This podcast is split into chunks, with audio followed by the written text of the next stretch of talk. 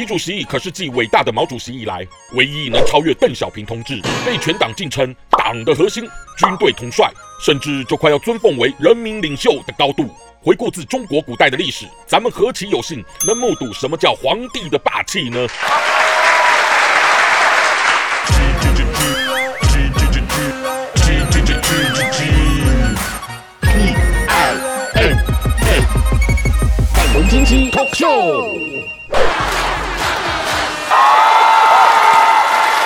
各位朋友，大家好，我是粉红鸡。大家都听过安利，对吗？至于如今常被网友使用的原因，原来是比喻疯狂洗脑的行销。所以当看到朋友像是被洗脑了，就会对他说：“你被安利了吗？”那也许换个说法还会更有意思，例如：“你被习主席了吗？”别误会啊，我这可是对主席的赞誉呢。毕竟迎接就快召开的二十全大会。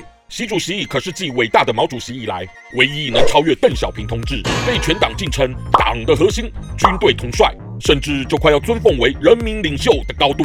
回顾自中国古代的历史，咱们何其有幸能目睹什么叫皇帝的霸气呢？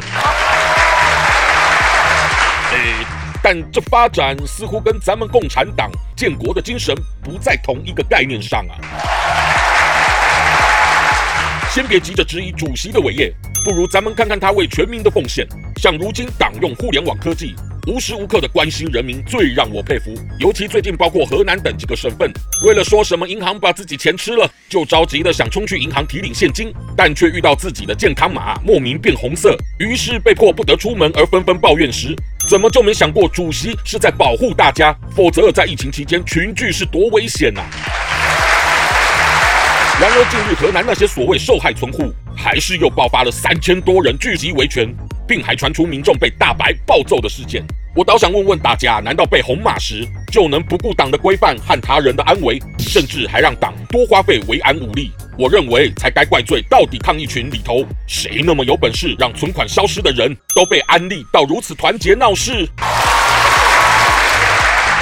咱们再提提，像已经算解封的上海，党对人民健康的顾虑只有更谨慎了。如果朋友间在微信开群组讨论着想约去 KTV 这一类场所，然而群组里头有任何一人确诊，但是你压根都没去现场参与聚会，也都会被网管判定要接受强制隔离哦，因为这属于次级的密切接触。于是有人埋怨政府借由清零的管控，安利了大家不让出门生活工作。